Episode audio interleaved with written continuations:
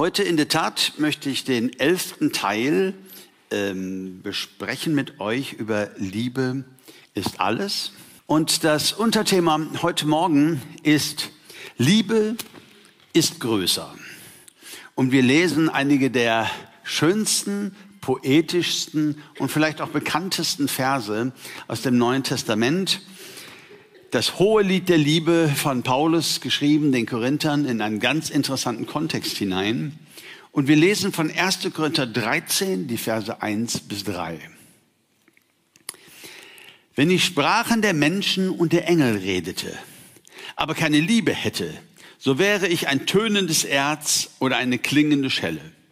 Und wenn ich Weissagung, Weissagung hätte und alle Geheimnisse wüsste und alle Erkenntnis, und wenn ich allen Glauben besäße, so dass ich Berge versetzte, aber keine Liebe hätte, so wäre ich nichts. Wenn ich alle meine Habe austeilte und meinen Leib hingäbe, damit ich verbrannt würde, aber keine Liebe hätte, so nützte es mir nichts. Vers 13. Nun aber bleiben Glaube, Hoffnung, Liebe, diese drei. Die größte aber von diesen ist die Liebe.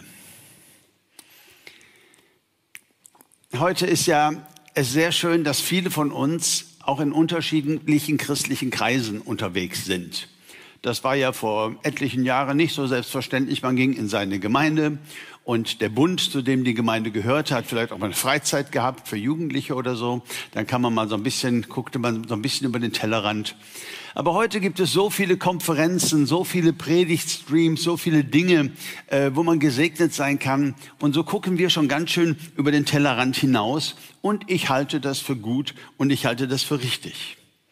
Und auch der Paulus schreibt ja an eine Gemeinde, die, sagen wir mal, recht unter Spannung steht. Zum einen gibt es vier Lager in der Gemeinde und die haben echt Mühe, miteinander noch klarzukommen. Spannung steht im Raum. Ähm, das eine waren die Petrus-Anhänger, die sagten, Mensch, das war doch einer der zwölf, der ist doch der wichtigste Apostel. Das andere waren die, die, die anderen waren die Paulus-Anhänger, der hat uns doch gegründet, ist doch der Gemeindevater. Und dann natürlich Apollos. Apollos, der Mann mit der goldenen Schnauze. Das war so ein Grieche endlich mal einer, der das Evangelium predigen kann und auch ein Dativ benutzen kann. Schon schön. Da kann ich auch mal meinen Chef mitbringen, ohne mich in Grund und Boden zu schämen. So Apollos war voller Weisheit und ganz typisch so von seinem Hintergrund her halt griechisch geprägt. Und dann gab es die Ober-Ober-Frommis, die sagten, wollen wir alles nichts mit zu tun haben. Wir gehören zu Christus. Wir hören das von ihm selber. Er gibt uns alles, was wir brauchen. Und Paulus schreibt diese Verse in diese Gemeinde hinein. Und äh, da gibt es ja ganz viel, was er diesen Leuten dieser Gemeinde sagt, um sie zu retten, um sie zurück zu einer Einheit zu führen. Und hier ähm, identifiziert er auch eine Gruppe von, von Christen und ich finde, die gibt es bis heute. Es gibt einmal die Glaubenschristen. Und ich bin auch ein Stück weit Kind der Glaubensbewegung 80er, 90er Jahre, wo ich kam so raus aus dem, äh, wenn jemand krank war, dann sagte man, du Schwester, wir beten für dich.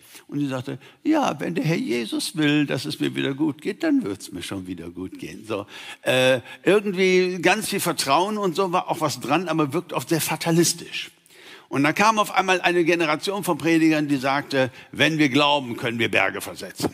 Wir müssen mit Gott unterwegs sein, wir müssen glauben, wir müssen genug spenden, wir müssen genug äh, uns auf Gott vertrauen und dann werden wir sehen, wir sind berufen, gesund zu sein und versorgt zu sein und es gibt sie bis heute teilweise in den Slums von Nigeria und solchen Gebieten, wo der Pastor mit einem 600er Mercedes vorfährt, in einer unfassbaren Arbeit, Armut und ich denke mir immer, wie können die Leute dahin gehen? Ist eine Mentalitätssache. Sie glauben das, dass auch sie gesegnet sein können, wenn sie den Mann Gottes segnen und so weiter. Ähm, wenn ich genug Glauben habe, dann kann ich ich Berge versetzen. Ich möchte hier äh, ergänzen, das ist ja auch alles nicht unbiblisch, ich möchte aber hier ergänzen, es ist sehr, sehr wichtig, dass unser Glaube auf Liebe basiert. Weil Glaube in seiner Definition heißt nehmen. Ja? Ich glaube an den Herrn Jesus Christus von ganzem Herzen und dass er meine Sünde ans Kreuz getragen hat und ich nehme diese Vergebung, ich nehme das alles an, all das Gute nehme ich an. Glauben bedeutet nehmen. Aber wenn es natürlich egoistisch äh, basiert ist oder wenn, wenn es ohne Liebe passiert, ist es sehr schnell egoistisch basiert. Und den ganzen überschwänglichen Aufforderungen, Mensch, glaubt doch und betet doch und der Herr wird doch dann tun, die wir ja finden in der Bibel, haben wir dann den leiblichen Bruder unseres Herrn Jesus, den Jakobus. Und der sagt dann in Jakobus 4, Vers 3, wenn ihr ihn bittet, wird er euch doch nichts geben. Oh, äh, was? Denn ihr verfolgt üble Absichten. Es geht euch nur darum, eure selbstsüchtigen Wünsche zu erfüllen. Ja, und ich finde diesen, vielleicht Jakobus ist ja nun ein Mann klarer Sprache wie kein zweiter im Neuen Testament. Ähm, ich finde das eine sehr, sehr wichtige Ergänzung. Ja, Glaube bedeutet nicht, ich habe jetzt den Weg gefunden, in allem glücklich zu sein und bei mir ist alles und ich habe genug Geld und ich habe immer alles funktioniert, wenn ich geglaubt habe. Nein, äh, es geht auch um unser Motiv. In Galater 5, Vers 6 haben wir eine Bibelstelle, da haben wir auch schon mal drüber gesprochen in einem anderen Kontext.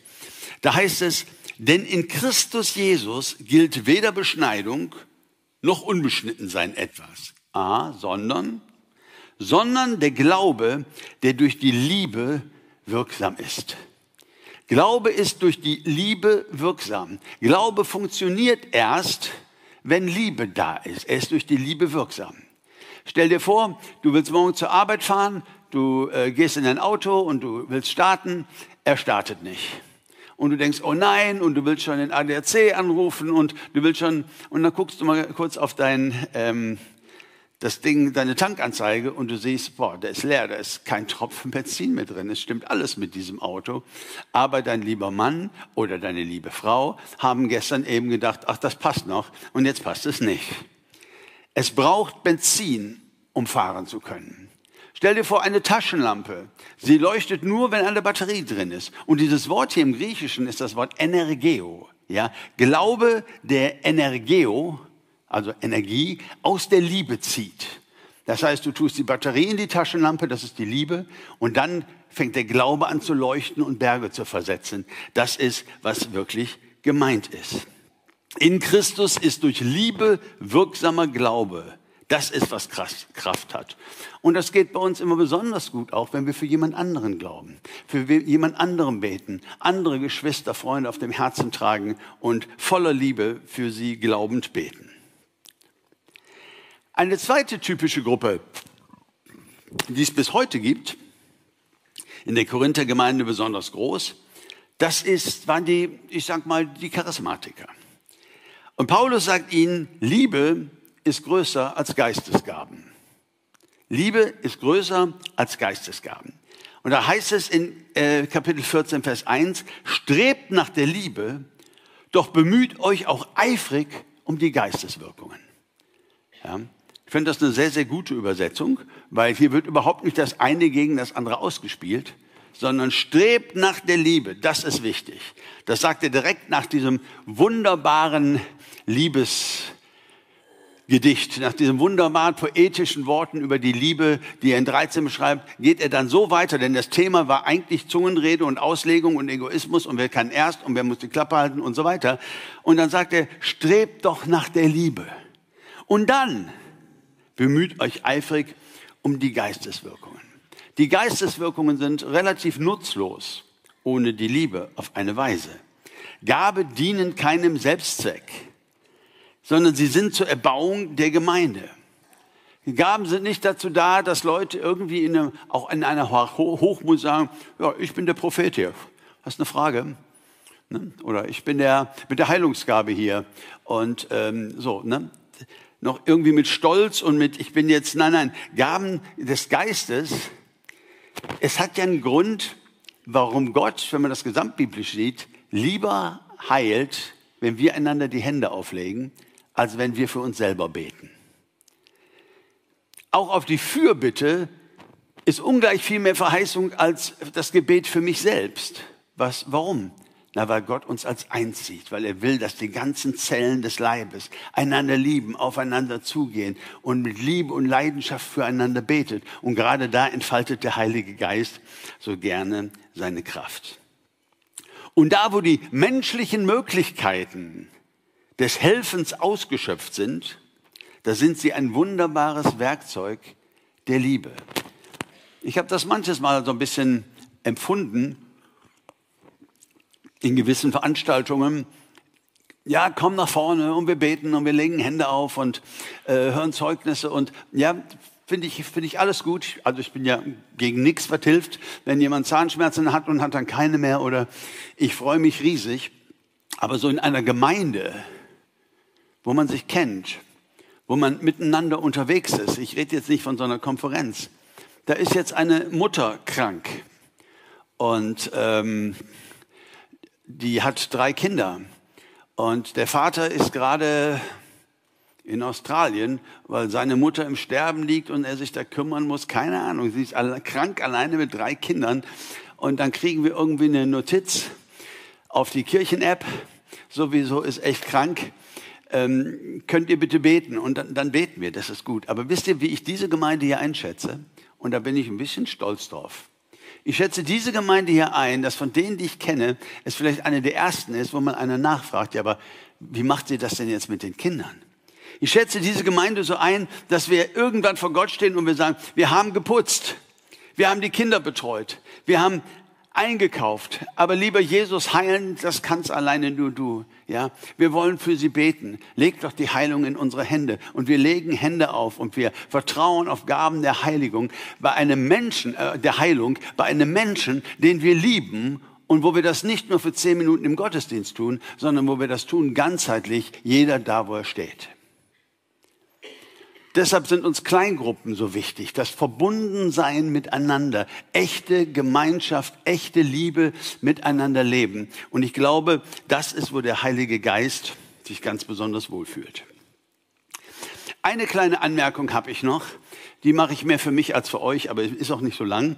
Einfach so ein kleines, ähm, ein kleines biografisches Ding, was mir wieder mal aufgefallen ist. Ich bin ja Kind der charismatischen Bewegung. Und ähm, es gab ja dann gewisse Leute, die haben Bücher geschrieben und ähm, bei euch ja auch ein paar.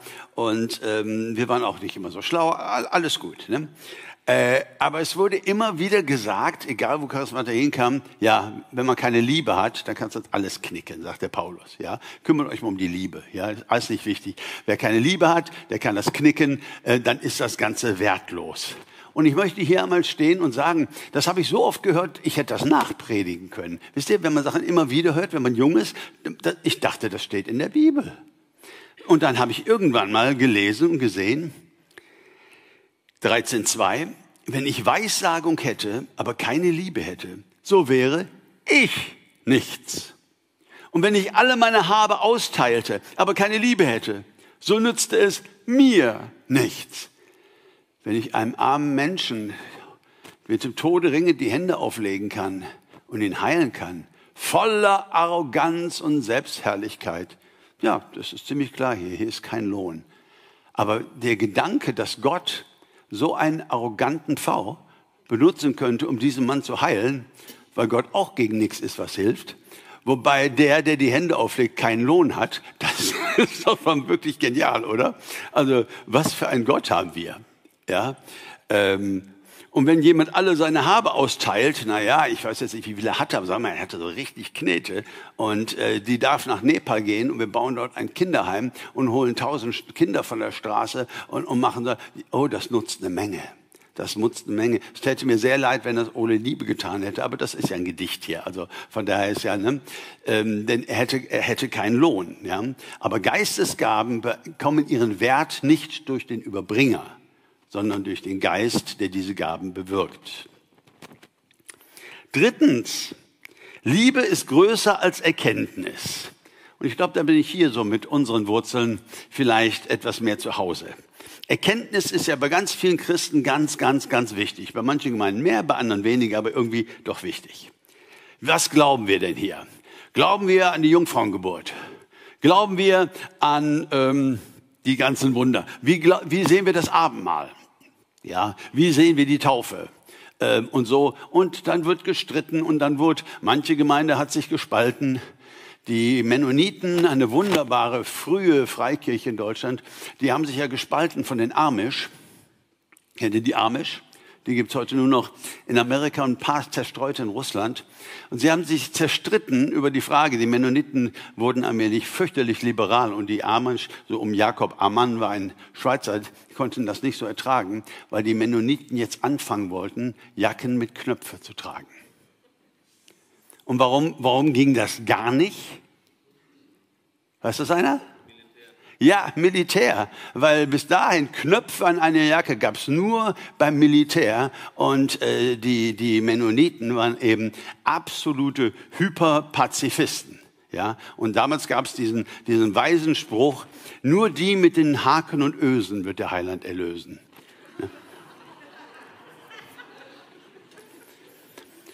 Und seitdem gibt es Amish, und gibt es, äh, gibt es Mennoniten in Amerika. Ganz süß, auch das Zusammenleben so zu sehen, was über Jahrhunderte da geschehen ist. Ja, wir haben alle Erkenntnis. Und Erkenntnis ohne Liebe bringt Spaltung und Uneinheit in die Gemeinde und ist, glaube ich, der beste Nährboden für Stolz. In 1. Korinther 8, Vers 1 gibt es einen gefährlichen Vers, wenn wir den aus dem Zusammenhang reißen. Da heißt es nämlich, wir alle haben Erkenntnis. Die Erkenntnis bläht auf, die Liebe aber erbaut. Jetzt könnte man ja sagen, ja super Uwe, das ist doch genau deine Message. Liebe ist alles. Wer braucht schon Erkenntnis? Wenn wir Liebe haben, brauchen wir gar keine Erkenntnis. Äh, nein, das äh, will der Paulus überhaupt nicht sagen. Sondern die Frage ist eben, ist die Liebe alles? Das heißt, ist das das Ziel? Ist das, wo wir unterwegs sind? Erkenntnis ist schon eine, eine, relativ wichtige Sache. Ich weiß nicht, ob so wichtig, wie die Christenheit es gemacht hat, aber ich finde es schon sehr wichtig zu wissen, Jesus Christus, wie er kam, was er lehrte, wie er am Kreuz für uns starb, wie er, wie er aufstand von den Toten und äh, was Paulus und die anderen über Gemeinde sagen. Und wir haben Gottes Wort und äh, äh, das ist in einer gewissen Zeit geschrieben wurde, wo man noch viel näher dran war, aber menschheitsgeschichtlich natürlich viel weiter zurück als wir. Und Erkenntnis ist ja nicht unwichtig. Also gemeint hier ist die Erkenntnis ohne Liebe. Die bläht auf. Ja, wenn es uns um Erkenntnis geht, ich weiß das besser und ich weiß das besser und das griechische Wort hier ist das und außerdem hast du da Unrecht, so, ähm, das bringt nichts als Spaltung, als Verletzung und an Segen oder Gemeindewachstum oder irgendwas, nee, kannst du knicken. Wo Erkenntnis groß und Liebe klein geschrieben wird, da finden wir Religionskriege.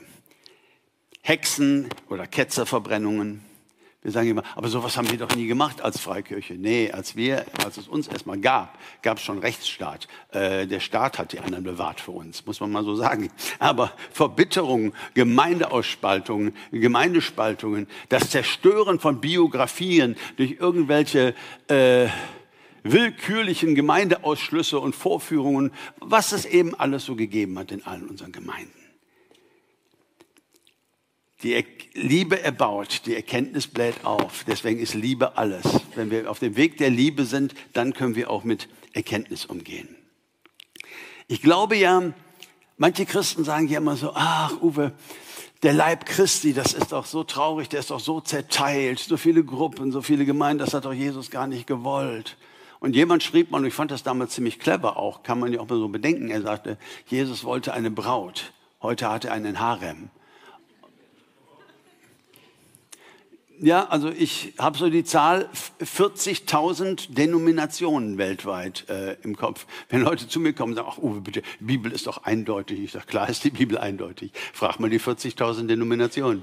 Dann wirst du sehr schnell feststellen, wie eindeutig die Bibel ist.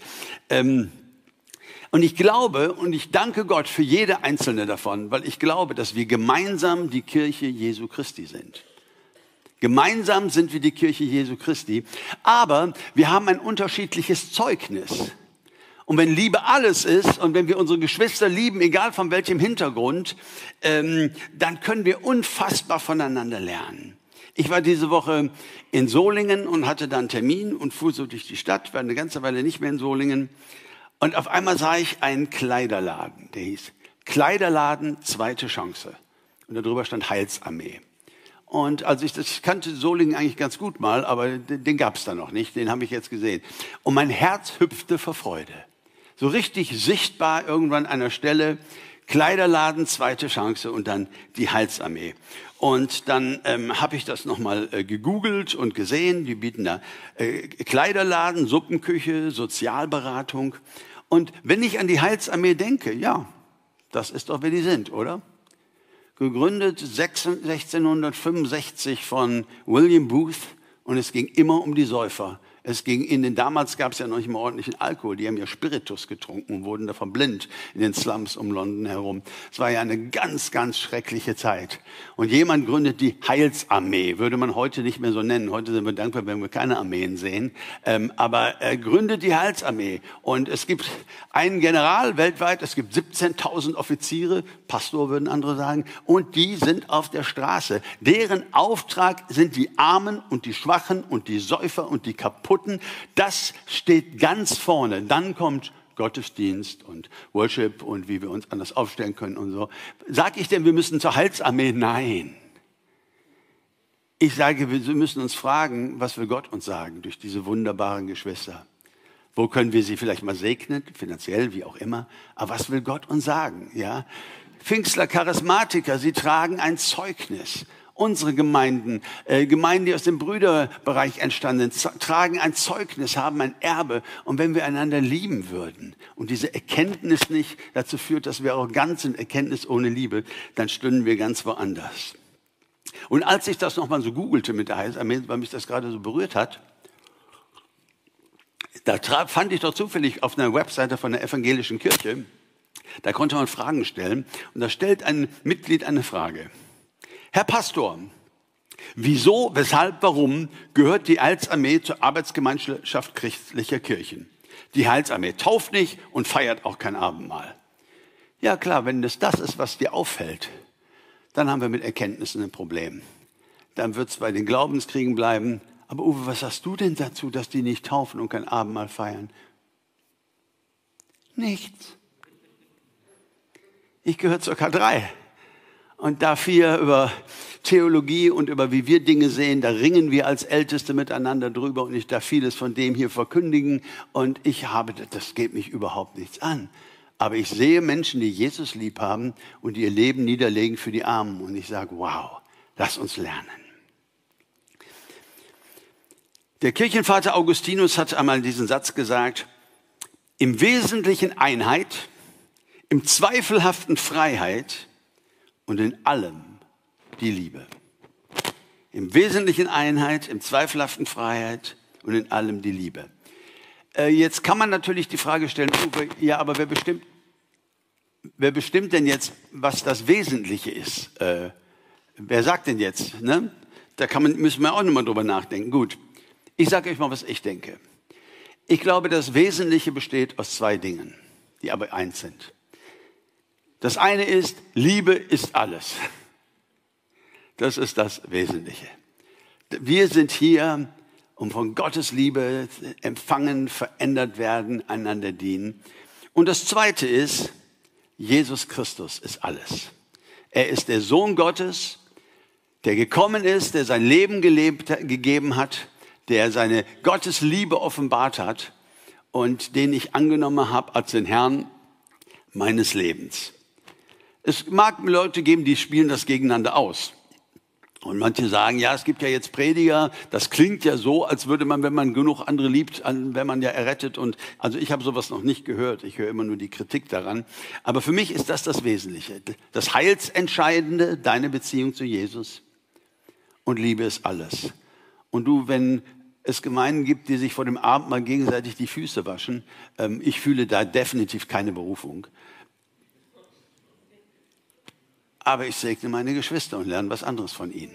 Ja, ist doch wunderbar, wenn Gott ihnen darin begegnet. So, ich gehe weiter. Liebe ist größer als Gerechtigkeit. 1. Petrus 4, Vers 8. Vor allem habt innige Liebe untereinander, denn die Liebe wird eine Menge von Sünden zudecken. Gerechtigkeit fragt nach Tatsachen, Liebe fragt nach Ursachen. Auch darüber haben wir ja schon einige Male gesprochen. Und viele von uns sind ja so, kannst du leise das lesen? Dankeschön.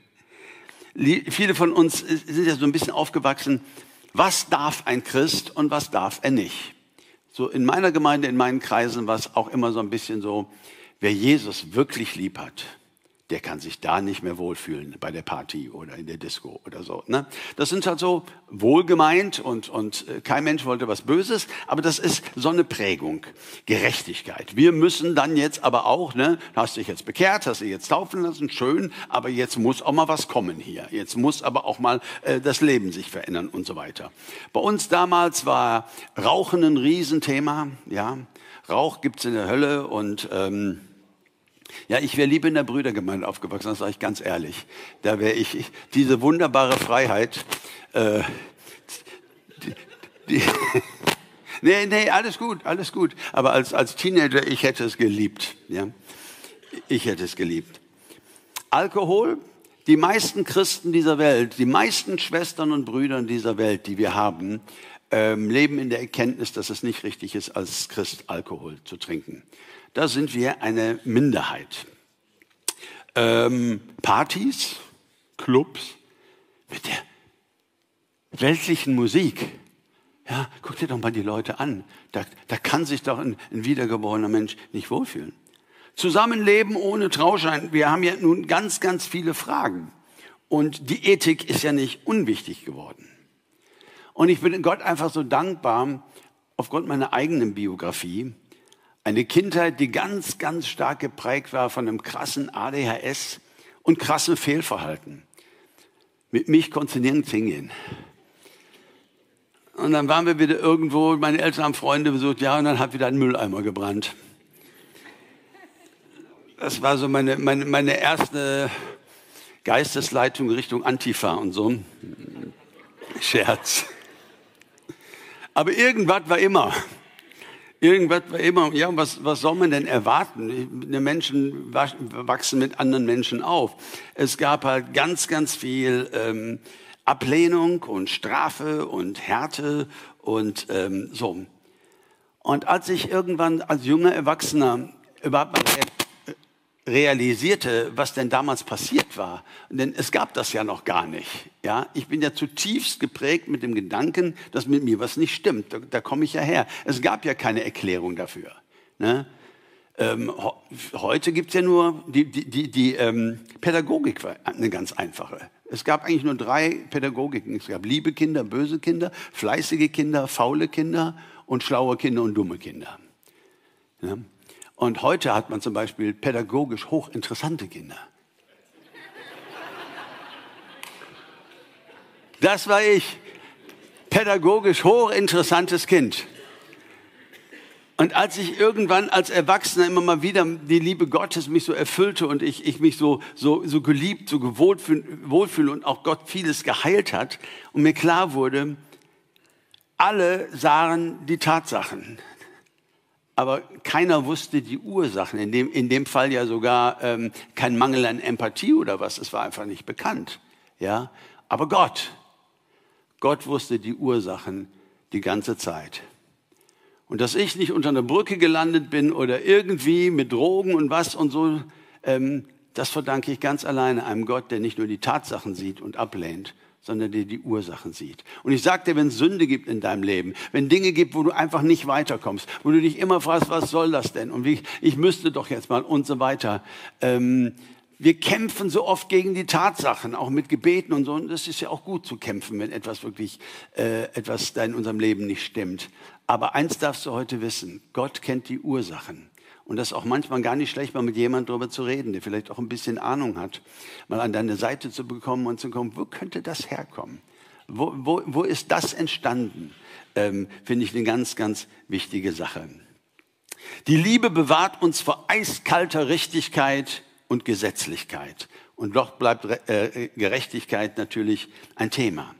Und auch Ethik bleibt ein wichtiges Thema. Weil die Natur der Liebe Gottes ist es nicht, Sachen unter den Teppich zu fegen, sondern die Aufarbeitung zu suchen und die Vergebung von Schuld und dass Friede hineinkommt in diese Situation.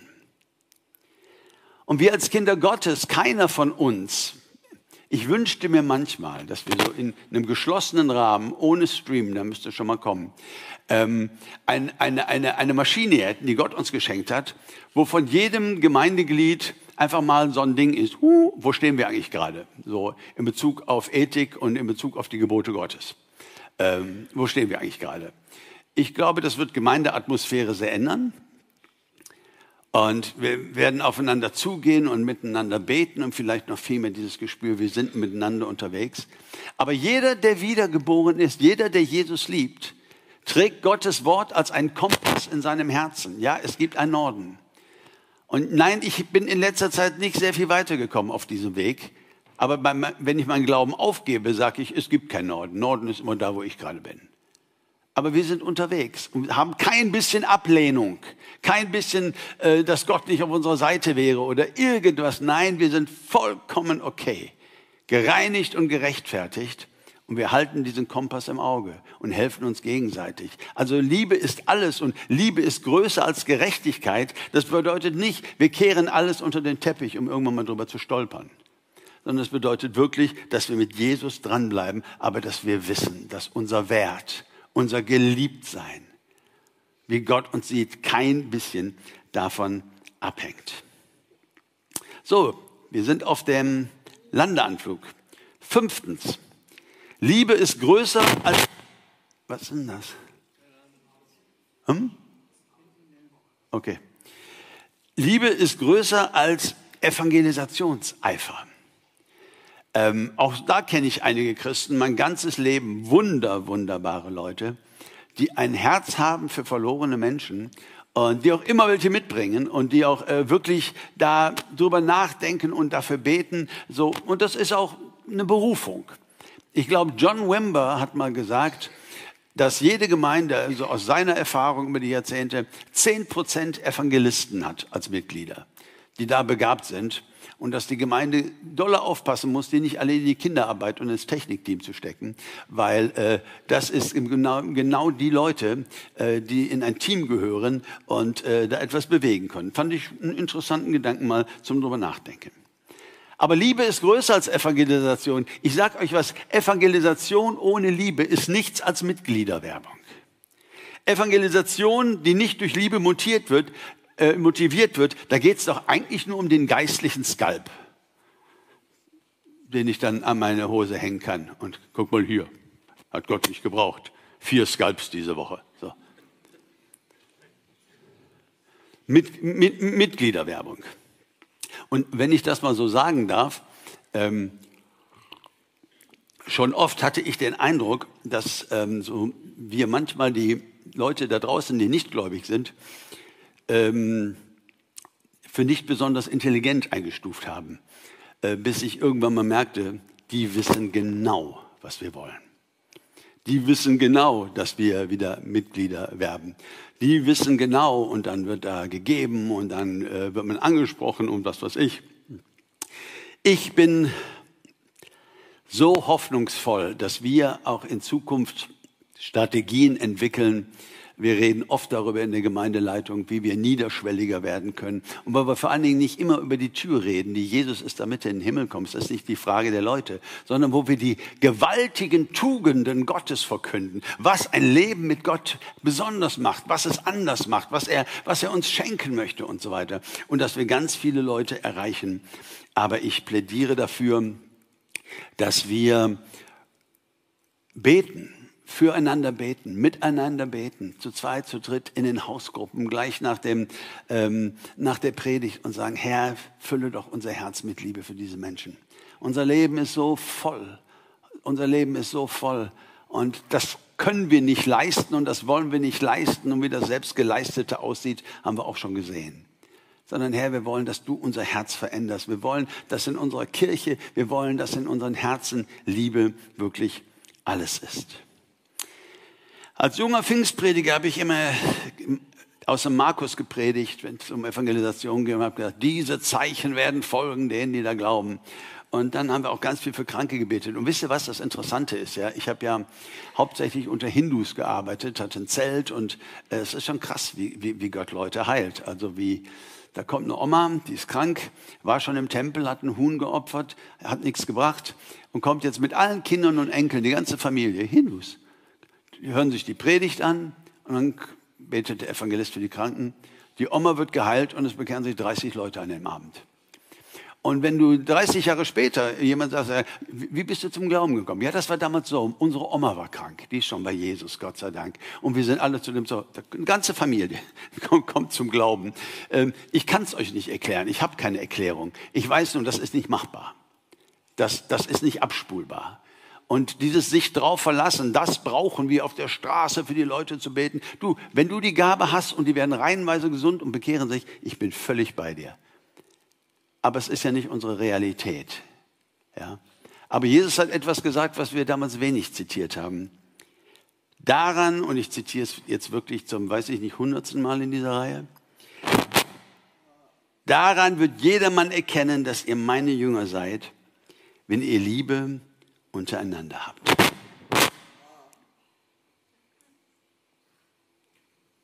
Habe ich auch gehört. Wir sind mittlerweile ein ziemlich bunter Haufen hier. Von Leuten aus unterschiedlichen Walks of Life, von Leuten von unterschiedlichen Gemeinden, unterschiedlichen Prägungen. Und ich glaube, das ist genau das, was Gott will.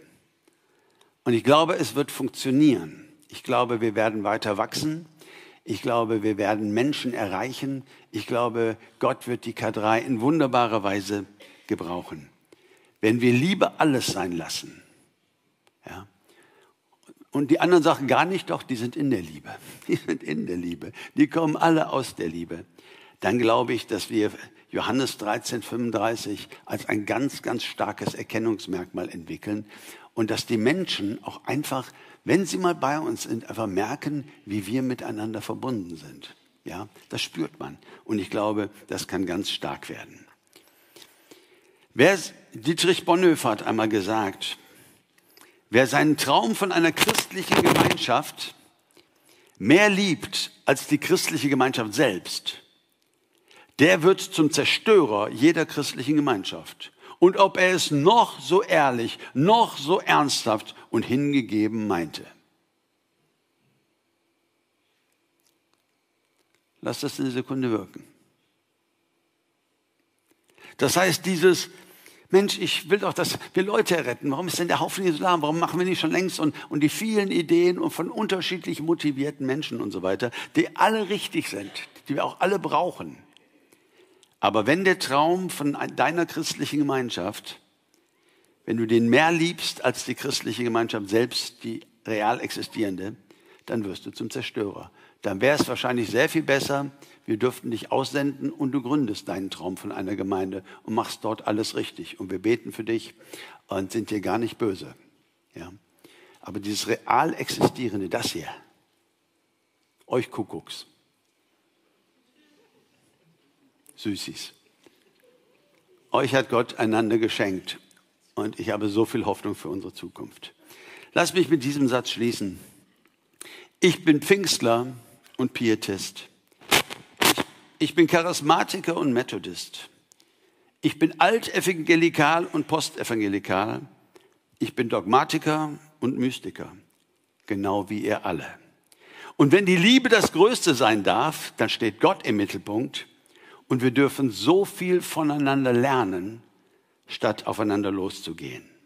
Und genau das ist der wunderbare Plan Gottes. Amen.